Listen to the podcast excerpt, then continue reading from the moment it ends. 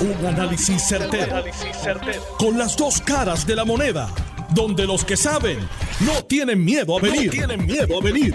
Esto es el podcast de Análisis 630 con Enrique Quique Cruz. 5 y 7 de la tarde de hoy, jueves 23 de junio del 2022. Tú estás escuchando Análisis 630. Yo soy Enrique Quique Cruz y estoy aquí de lunes a viernes de 5 a 7. Te invito a que te suscribas a mi canal de YouTube bajo Enrique Quique Cruz y también te suscribas al canal de YouTube de Noti1 en línea telefónica. Tengo a la persona que preside la Asociación de Dueños de Hogares de Cuido, a Juanita Ponte. Buenas tardes, Juanita. Muchas gracias por contestarnos la llamada. Bienvenida, como siempre, aquí en Análisis 630. Buenas tardes a ti y a todos los que nos escuchan esta tarde calurosa de Noche de San Juan. Así mismo es, así mismo es.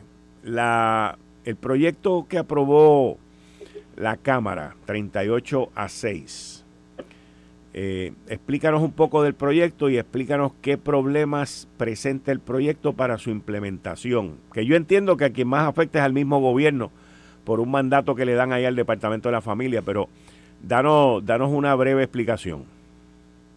Mira, este proyecto ha sido atropellado desde su inicio, con decirte que no contaron con nosotros para asistir a vistas públicas, ni a los que representamos las instituciones, ni a IARP que, que representa a los adultos mayores en comunidad que también se ven afectados por este proyecto. Desde el inicio ha sido atropellado, nos enteramos por ustedes, los medios, de que estaba en el tintero y de que posteriormente fue aprobado. No fue a vistas públicas y si lo hicieron no contaron con lo que estamos directamente afectados con, con, el, con, con la ley o con lo que posiblemente sea una ley. Y parte del desconocimiento de lo que son los adultos mayores. Los adultos mayores que vienen a nuestras instituciones, muchísimos tienen deterioro cognitivo se les da un acomodo según su interés, según la disponibilidad que tengamos y nunca, nunca, nunca se discrimina. En ocasiones hemos visto, yo he tenido personas de la comunidad LGBTQ y todas esas letras que han venido a la institución y uno no le puede hacer diferencia porque sean del ambiente. Uno tiene que tratarlo como a cualquier adulto mayor porque no son diferentes. Y en los viejos en comunidad, los que no son los, los que están bajo nuestras instituciones, tienen unas peculiaridades. Y yo no he visto a nadie que discrimine más entre los adultos mayores que los mismos adultos mayores porque no quieren andar con este, porque este tiene incontinencia y nos atrasa, porque no quiero sacar a este, porque este es más lento y no puede entender lo que le digo. Entre ellos hay discrimen, el discrimen es, está en nuestra en nuestra sociedad. Y yo no digo que se debe permitir, no, pero tenemos que tener cuidado cuando se habla de que hay instituciones que discriminan, porque yo entiendo que ninguna institución discrimina y hay que tener en cuenta que somos organizaciones privadas en su mayoría que tenemos el derecho a admisión. Que no se debe discriminar, estamos de acuerdo. Pero tenemos que tener todas estas cosas a, a considerarlas. Te, te pregunto, porque escuché algo que me dijiste cuando comenzaste y entiendo que no hubo vistas públicas. Si hubo vistas públicas, las personas interesadas, que somos los que trabajamos con los adultos mayores, no fuimos invitados. Y ella aquí representa a los adultos mayores en comunidad que también, lo, como se refiere a las égidas, también se ven afectados y nosotros que representamos a los adultos mayores en instituciones también. Y en ningún momento escucharon nuestra voz, lo que tenían que decir. Y la verdad es que no hicieron el ejercicio de visitar una institución para ver cómo opera antes de ponerse creativos a legislar. Tengo entendido que el proyecto del Senado 427, que es el que estamos hablando, ordena al Departamento de la Familia una serie de acciones en 60 días ¿Tú has escuchado eso?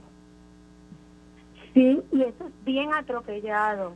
En este momento, el área de licenciamiento que trabaja con nuestras instituciones nos llegó la comunicación de que está en un proceso transicional, hay unos cambios entre las personas que están que están al frente de esto y eso nos preocupa, nos preocupa muchísimo porque quienes lo tienen que implementar y hacer la guía y los protocolos no tienen el tiempo disponible.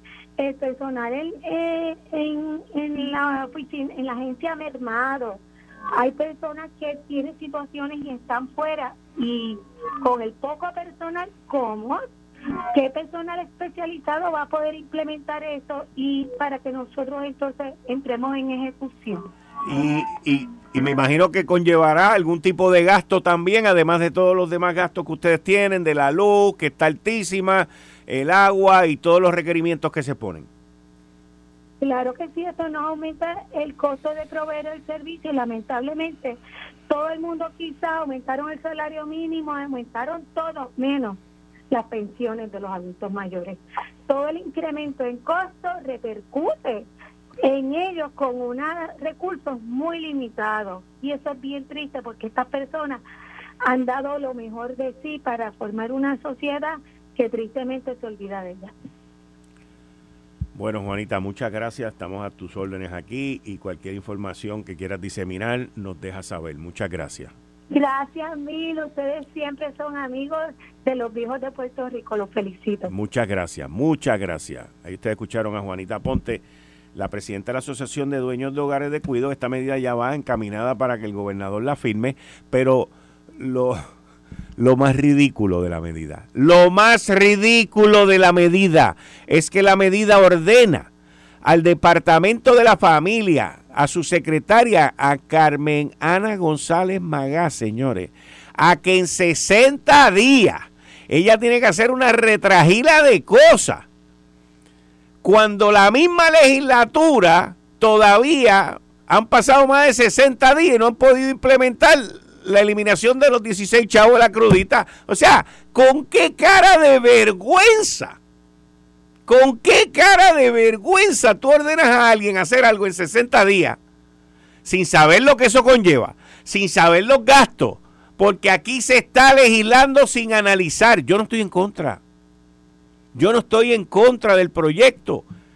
De lo que estoy en contra es de la manera como legislan, cómo le ponen un cuchillo, un revólver en la cabeza al departamento de la familia para que haga cosas que se le va a hacer prácticamente imposible con un presupuesto apretado, porque el presupuesto está chiquito. 60 días. Le acaban de meter una ley, le acaban de meter unas disposiciones que lo más probable es que el Departamento de la Familia las vaya a hacer el primero de julio en adelante en un presupuesto que no tenía este costo envuelto, no lo tenía, no estaba estimado, no está hecho. Aquí se está legislando a la jingada sin saber cuánto cuestan las cosas. Esta gente está loco, loco, están loco, no saben lo que están haciendo.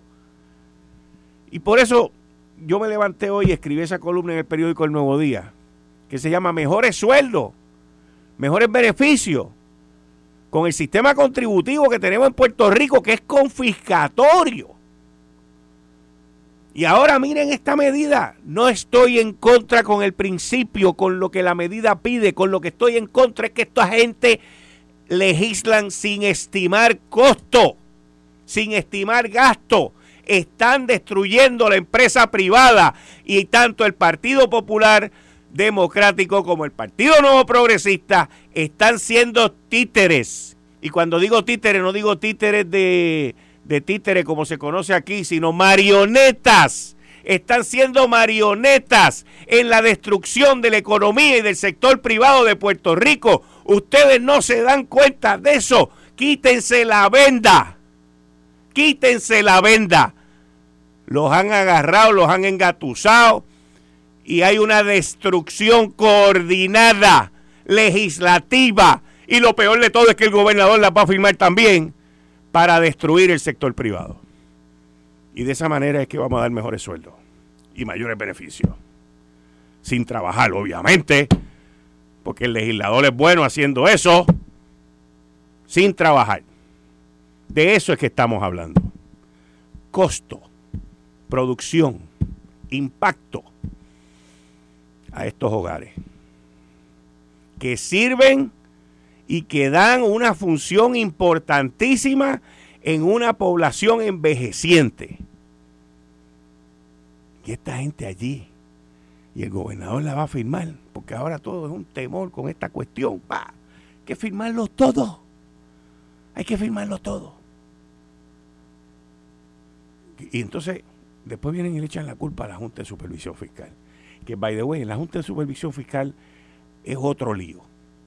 La Junta de Supervisión Fiscal parece un pulpo borracho. Pues tiene ocho tentáculos. Pero imagínese un pulpo borracho tratando de nadar por ahí. Choca con todo. Porque no tienen todavía el día de hoy una directora ejecutiva, un director ejecutivo. Y entonces, los miembros de la Junta, los siete miembros, se están involucrando en todo esto, tomando decisiones. Es una cosa catastrófica lo que estamos viviendo aquí. Miren el desastre de la Autoridad de Energía Eléctrica. Ahí la, legislatura está eh, aprobando, y lo van a aprobar y el gobernador lo va a firmar también, porque aquí se firma todo. 75% de recorte de deuda de la Autoridad de Energía Eléctrica. Eso es un chiste. Eso es un chiste. Ellos no pueden hacer eso. Eso es para la grada. Eso es un chiste. Entonces, miren la lógica, miren la lógica. La lógica es que si le recortamos el 75% de la deuda a la Autoridad de Energía Eléctrica, miren cómo esta gente piensan para que me entiendan. Si le recortamos el 75% de la deuda a la Autoridad de Energía Eléctrica, eso nos va a dar el dinero para pagar el que no se aumente la luz, para pagar el sistema de retiro, que son 5 mil millones de pesos, y eso yo entiendo que hay que pagarlo, by the way, y para pagar otras misceláneas más. Vamos a decir que en el sueño de haberse metido una pastilla potente para dormir, eso sea verdad. Pero yo le voy a decir a usted por qué no es verdad. Porque la Autoridad de Energía Eléctrica lleva desde el 2016, desde el 2016, no, perdón, desde el 2014, desde el 2014 lleva sin pagar la deuda bajo la administración del flamante director, ex director ejecutivo de la Autoridad de Energía Eléctrica, Alicea, el glorioso, el que llamó un día aquí a, decir que yo estaba mal y quedó como, como lo que es, porque fueron las palabras de él, no fueron las mías. Desde la época de Alicea no se paga deuda en la Autoridad de Energía Eléctrica. Ah, pero han gastado miles de millones de pesos en consultores. Hoy, Luego de casi ocho años de no pagar deuda en la Autoridad de Energía Eléctrica, la Autoridad de Energía Eléctrica no tiene dinero. Están peleando allí en el negociado por un presupuesto. No hay dinero. Así que, y, porque, y llevan ocho años sin pagar la deuda. Entonces usted me quiere decir que le vamos a recortar el 25, el 75% y de ahí va a sobrar dinero para hacer una fiesta de nuevo. Bendito sea Dios. Eso solamente se lo creen en el mármol del Capitolio. Esto es un chiste de mal gusto. Esto es un desastre de buen gusto para los que quieren destruir la economía de Puerto Rico. Y que quede claro, no soy economista, pero sé sumar, a diferencia de muchos y muchas, y restar también no, el gobernador no se va a dar cuenta, no se va a dar cuenta. La legislatura no se va a dar cuenta de que hay una agenda para destruir. No se van a dar cuenta. Y ellos son las marionetas de los que llevan esa agenda. Pónganse a sumar y a restar en Fortaleza para que vean todo lo que ustedes están filmando. Pónganse a sumar y a restar ustedes, los del Partido Nuevo Progresista y el Partido Popular Democrático en el Capitolio para que ustedes vean lo que ustedes están aprobando. Y no quiero ni pensarlo. No quiero ni pensarlo, no quiero ni imaginármelo, no quiero ni, ni, ni, tan siquiera una pizca de pensar que están aprobando todo eso, que están firmando todo eso para que la Junta venga y no lo autorice, porque rompe, daña, destroza el plan fiscal. No quiero ni pensarlo, porque como quiera, terminamos gastándonos millones de pesos en los litigios que se van a llevar a cabo para eliminar todas esas leyes. Es el acto de irresponsabilidad más grande que el que hicieron por más de 30 años en endeudar a Puerto Rico. Y entonces quieren que la Junta se vaya. Y la Junta está loca por irse. Solamente en esta bella isla del encanto es que cosas así pueden ocurrir. Solamente. Solamente el gobierno te confisca, te confisca. Y después que te confisca, después que te destroza tu flujo de caja, tu cash flow, porque aquí los comercios tienen que pagar el IBU por adelantado. Cuando las mercancías llegan a los muelles hay que pagarlo todo por adelantado. Todo es adelantado para Hacienda, para que Hacienda tenga tremendo flujo de caja. Todo, todo, todo, todo. Y al final, si te sobra algo, si te sobra algo, te meten unas tasas de contribución brutales. ¿Ok? Brutales. Y entonces vienen aquellos allá a legislar para que tú gastes más, con lo cual yo estoy de acuerdo, estoy de acuerdo, los salarios en Puerto Rico están mal, están bajitos, son miserables en su mayoría, miserables. ¿Quién? Ay, Dios mío. Me fui, los salarios son miserables, miserables, pero son miserables no por la empresa privada, son miserables por el gobierno, que es confiscatorio, y lo que han firmado ahí es un desastre, un desastre, son unos irresponsables. Se me olvidó, me excusa John. En línea telefónica tengo al licenciado John Mott. Buenas tardes, John. Buenas tardes, ¿cómo estás? pues bien aquí, analizando este desastre legislativo. Te puedes esperar. Oye, yo quería hablar contigo sobre la ley de armas y la decisión del Tribunal Supremo de los Estados Unidos sobre Nueva York. Y las repercusiones que eso tiene, porque a la misma vez en el Congreso se está legislando para poner más restricciones. Eh, sí, pero not gonna be that easy. It's not going to be that easy. No va a ser tan fácil que. El hacer las restricciones que el Congreso quiere, tiene que tener cuidado, tiene que tener esta opinión con mucho cuidado y una opinión confusa. Primero que todo, la ley de Puerto Rico está bien, la del 2020. La ley anterior hubiese sido declarada inconstitucional. Esta ley de la ley de Puerto Rico está bien. ¿Por qué? La ley de Nueva York, eh, la opinión y no sé por qué en, la prensa norteamericana ha hecho tanto aspaviento por esta opinión. Para mí esto no es nada nuevo. Dice, hay 43 estados donde una persona puede conseguir un permiso para portar armas de forma uniforme. Pero en siete estados, y en este caso el de Nueva York, tú tienes que eh, tener proper cause para eso. ¿Y qué quiere decir proper cause? que, que tiene que demostrar una necesidad especial de protección distinguible de la población en general. Y hay casos que han dicho que el tú vivir o trabajar en un área de alto crimen no es suficiente. ¿Qué ocurre? Eso obviamente es una manera de tú evitar que las personas eh, porten armas. La ley de Puerto Rico no tiene esas restricciones. Eh, tú tienes una, una, si tú tienes una, una eh, licencia de armas, y tiene y la licencia de armas tiene unos requisitos y porque no tiene los otros 43 estados, no tienes problema.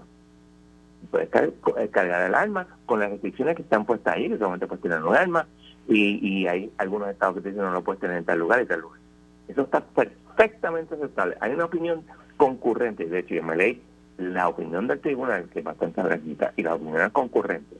La opinión de Justice Kavanaugh y el juez eh, presidente te hace esta distinción bien, bien clara. Esa es la segunda distinción que te hace, es una opinión de, tres páginas.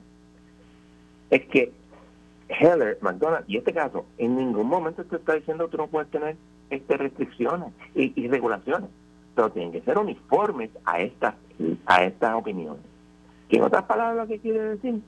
Por ejemplo, te hablan sobre una restricción general que había de que tú no puedes andar con un arma de una forma amenazante. Interesantemente, la de Puerto Rico también no tiene que ni tienes que ni puedes eh, y puedes decir pues mira este no tienes que cargarla eh, este, consigo que no se vea como la ley de Puerto Rico dice otras leyes te dicen no la tienes que tener afuera pues chévere todo este tipo de restricciones están ok pero lo que no puedes hacer es una que tradicionalmente no haya sido eh, eh, las restricciones generales que había cuando se hizo la Constitución y los años posteriores, años cercanos a, la, a la, enmienda. Y eso es todo. Y en realidad se revocan las, leyes de parte de las leyes de siete estados solamente.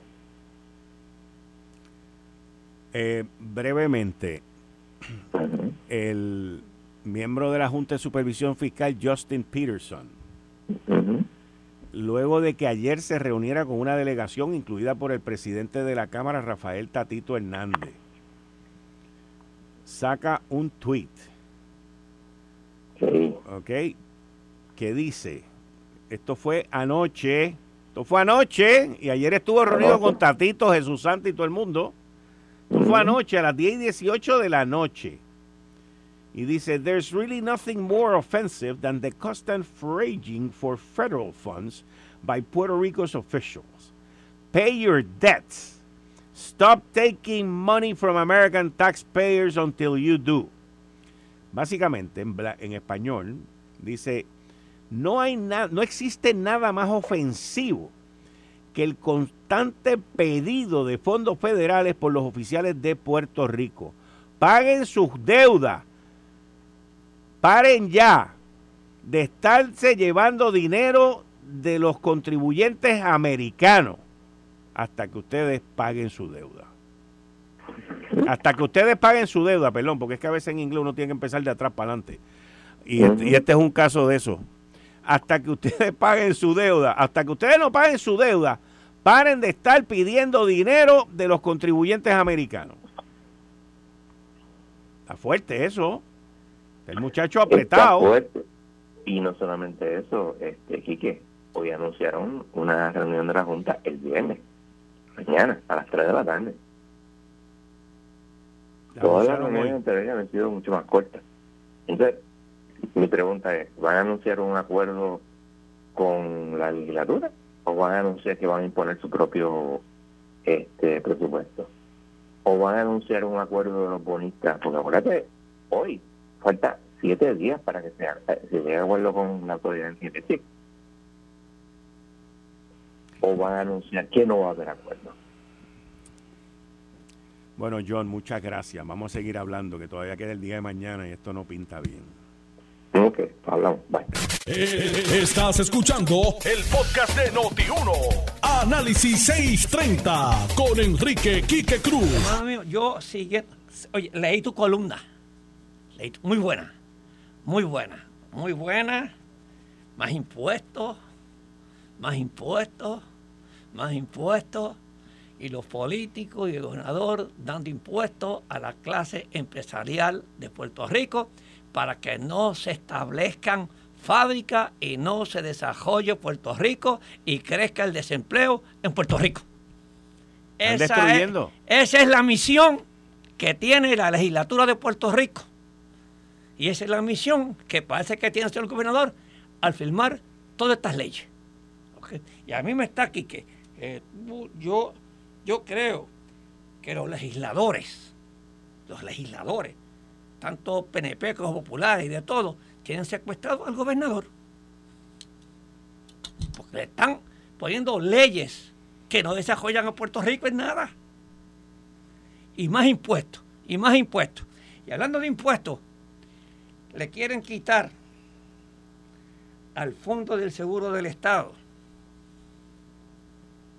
165 millones de dólares para dárselo a la Autoridad de Energía Eléctrica y que para que le dé un alivio a los consumidores. Yo creo en el alivio a los consumidores. Yo también. Ciento por ciento, yo creo.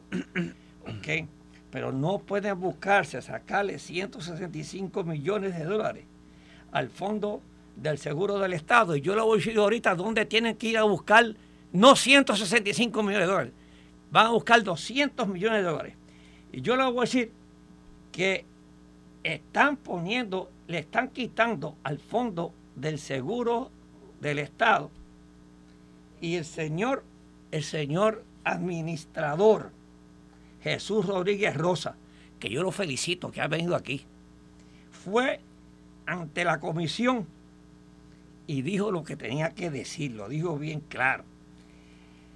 De esta cifra de 145 millones serían destinados a la Autoridad de Energía Eléctrica, que recientemente murió Pedro Pierluisi, y el pedido de la Cámara 1387, cuando indicó que la legislatura tenía en sus manos una posible remedio para minorar el costo de la luz. Los legisladores otra vez.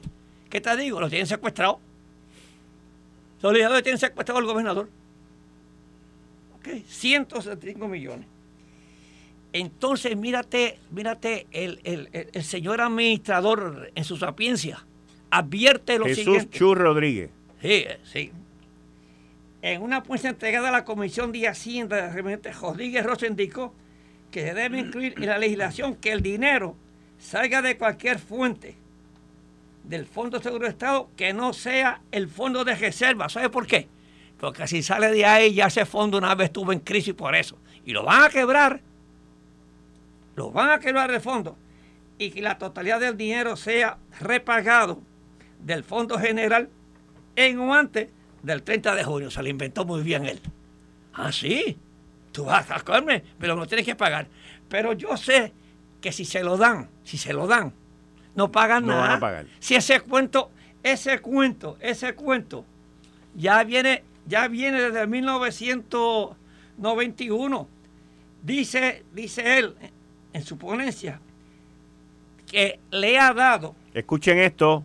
Le ha dado 35 millones al banco y agencia de financiamiento de la vivienda en el 1991. 35 millones para eso. Transferencias anuales de un millón para el subprograma de vivienda para los trabajadores del Fondo de Seguro del Estado. Esos chavos, ¿dónde están? Escuchen esto. Escuchen, eh, ¿ah? En el 1998, un total de 30 millones para el programa de apoyo a los trabajadores del gobierno. No, no dice dónde están esos programas. y no sé de qué ese apoyo que le dieron. Sí, sí. ¿Ah?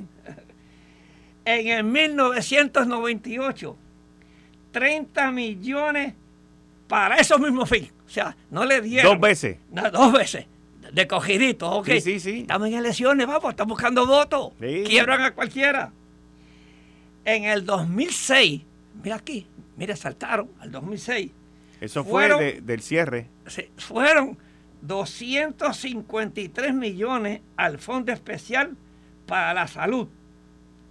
Y en los años 2011 y el 2012 se transfirieron un total de 15 millones para el, para el programa de empleo y adiestramiento a la nueva fuerza laboral de Puerto Rico. Que estos títulos son preciosos. ¿Y dónde están los chavos? es que son geniales. No, ¿dónde están los empleos? estamos en plena crisis. Ahí estamos en plena crisis. Ahí estamos en, recesión, en plena recesión. No terminado. Ah, ¿No? No, falta. En el 2012, es que todos los gobiernos chupan. En el 2012 se aprobó una ley para transferir 25 millones al Fondo para el Apoyo Presupuestario 2012-2013 y en el 2013 se transfirieron 40 millones más para el Fondo del presupuesto. Y sí, o sea que cuadraban el presupuesto. Con 40 millones de Fondo de Seguro del Estado. Con los chavos de cuenta y estaba quebrado. Rodríguez repasó otras iniciativas con que se desangró, palabras de él, se desangró la corporación del Fondo de Seguro del Estado, por lo menos, por lo menos, 1.521 millones de dólares que le sacaron al fondo desde 1991. Entonces, para que tú veas que cómo es que se ha desangrado. Y él dice, estas iniciativas legislativas fueron dirigidas a autorizar transferencias de fondos provenientes del Fondo de Reserva de la Corporación. O sea, lo sacaron del Fondo de Reserva de la Corporación para cubrir necesidades presupuestarias y problemas fiscales de otras corporaciones, agencias y municipios. O sea que aquí guisaron todo el mundo. Aquí todo el mundo guisaba las mismas llevaron a la corporación a tener una situación de insolvencia económica, un monopolio como el Fondo del Seguro Igual del que la Autoridad de Energía que tenía mil y pico de millones de dólares depositados en el Banco de Fomento. Los gobernadores PNP y populares lo llevaron a la insolvencia debido a antes mencionadas millonarias extracciones al Fondo de Reserva en menoscabo de la colateral de activos, de las reservas de las reclamaciones futuras y de los compromisos con nuestros lesionados y patronos, indicó no saquen el dinero de la reserva o lo tienen que pagar antes. Esos 1.521 millones de dólares que han sacado del 91 hasta ahora no han pagado un solo centavo. Un solo centavo todos los gobernadores y quieren sacarle ahora 165 millones al fondo y ponerle en situaciones precarias a los trabajadores y a los obreros. Ahora, Quique, mientras le sacan todo eso al fondo, mientras le sacan todo eso al fondo, tú sabes cuánto es que le dan a los trabajadores. Salarios miserables. ¿Tú sabes cuánto es que le dan a los... Son miserias los que le dan a, a los trabajadores. Entonces, queremos hacerle justicia. ¿Y por qué los legisladores no le hacen justicia a los beneficiarios, a los trabajadores, que son miles y miles y miles de personas que se lesionan al año? Pues no hacen justicia. ¿Tú sabes cuánto cobra en caso de muerte al fallecimiento para el funeral? ¿Sabes cuánto le dan a, la viudita? Ajá. 1.500 pesos. Eso no da ni para flores. Pues, oye, y los legisladores le están sacando los chavos. ¿Ah? ¿Cómo le sacan los chavos? Los esquilman. Los esquilman. Esquilman a los trabajadores, los mismos políticos. Y tú sabes cuánto le dan cuando el individuo se lesiona. Oye, que eso yo lo viví. Yo tenía 3.800 trabajadores y yo tuve que hacer... Y, yo tenía, no voy a decir lo que tuve que hacer en muchas ocasiones. Y, yo tuve 5.000 en un momento y, hubo una vez que tuve 84 a la misma vez en el Fondo del Seguro del Estado y todo se recuperaba en el día 87. Porque en el 90 ya no había más beneficios. Ya no había más nada. El 66.2% de su salario es lo que le dan. O sea, si tú, si tú te lesionas y tú te vas al fondo, te rebajan el sueldo. Y tú tienes que pagar medicamentos, tienes que eh, otros gastos. Tú sabes que siempre suelen otras cosas. Y no se te bajan el sueldo a ti. O sea, que te empobrecen al trabajador un monopolio como el fondo. Y los legisladores, que yo espero que los que vengan hoy aquí a este programa me vayan a contestarme a mí si van a enmendar esta ley. O si van a hacer una investigación en el Fondo de Seguro del Estado o si van a seguir discriminando de los trabajadores. Y si no le están haciendo justicia a los trabajadores de Puerto Rico y a los patronos, y se van siguiendo robando y esquilmando el dinero del Fondo de Seguros del Estado, que nos lo digan los legisladores hoy aquí. ¿Tú crees que vengan ahora? Sí, vienen, son amigos nuestros. Buenas tardes. Y que me mete presión. Tengo otra. Y usted se deja llevar. No me metas presión. Aquí conmigo se encuentra el, el ombudsman en la oficina del procurador del ciudadano, el procurador, el honorable Edwin García Feliciano. Buenas tardes, procurador. Muchas gracias por estar aquí. para ti, para Tilano, para todos los amigos que nos escuchan. Un placer. Procurador. Ten perdón la descarga esta que me emocionó Kiki y yo hoy. ¿Y, ¿Y, por qué no usar los dineros para bajarle las pólizas a los patronos? Eh, no, no, no. oye, pero yo, mire, pero yo no pido que me bajen las pólizas, que sean más justos. Que Que sean más justos con los trabajadores. Con ambos. Sí, es correcto. Procurador, ¿Qué es la oficina del ombudsman y, la función principal? Básicamente la, la función principal de la oficina del ombudsman es servir de intermediario entre el ciudadano, la ciudadana y ciertamente las agencias del gobierno. Nuestra función es fiscalizadora, velar porque las oficinas del Ejecutivo cumplan con su responsabilidad, pero dicho de esa manera como que no tiene mucho sabor. El sabor se le pone cuando un ciudadano se acerca a nosotros y nosotros le servimos de intermediario a ese ciudadano, a esa ciudadana, para que la agencia de gobierno le pueda o la pueda atender. Esa realmente es nuestra función. Eh, usualmente cuando una persona se acerca a nosotros es porque ya ha pasado todo un proceso para que nosotros entonces podamos ser esa mano amiga eh, con la agencia de gobierno y a la misma vez ayudar a la agencia de gobierno a que sea mucho más efectiva. Y en términos de jurisdicción. Básicamente nosotros tenemos jurisdicción sobre todas y cada una de las agencias del gobierno de Puerto Rico, incluyendo las corporaciones públicas las únicas excepciones, oficina del gobernador, la oficina de gerencia y presupuesto, Fortaleza y ciertamente la parte académica de la UPR y lo que es la calificación de documentos en el registro de la propiedad. Son las únicas excepciones que tiene nuestra oficina en términos de jurisdicción. Sobre todo lo demás tenemos jurisdicción. ¿Y cómo encaja Luma ahí? Básicamente Luma, al ser una corporación, y eso es un asunto que está en análisis en este momento. Yo sé, tío. Eh, Luma se escapa de nuestra jurisdicción. Se escapa. Pero estamos haciendo un análisis. Si está pagada con fondos públicos, estamos es un contratista. Estamos haciendo un análisis precisamente porque siendo paga, estando paga con fondos públicos, eh, estamos mirando si en efecto indirectamente tenemos jurisdicción sobre ella, sobre metropistas, sobre el aeropuerto con el ánimo de ayudar. Realmente a veces la gente piensa que uno fiscaliza para desayudar, es para ayudar, es para que las cosas funcionen, para que realmente eh, estas funciones que se le han delegado, que son responsabilidades delegadas de las agencias a estas corporaciones privadas, puedan funcionar y servirle bien a la ciudadanía. ¿Cuándo deben los la ciudadanía acercarse al ombudsman? Cuando haya una duda, cuando un ciudadano tenga una duda de qué hacer, debe llamar inmediatamente al 724-7373.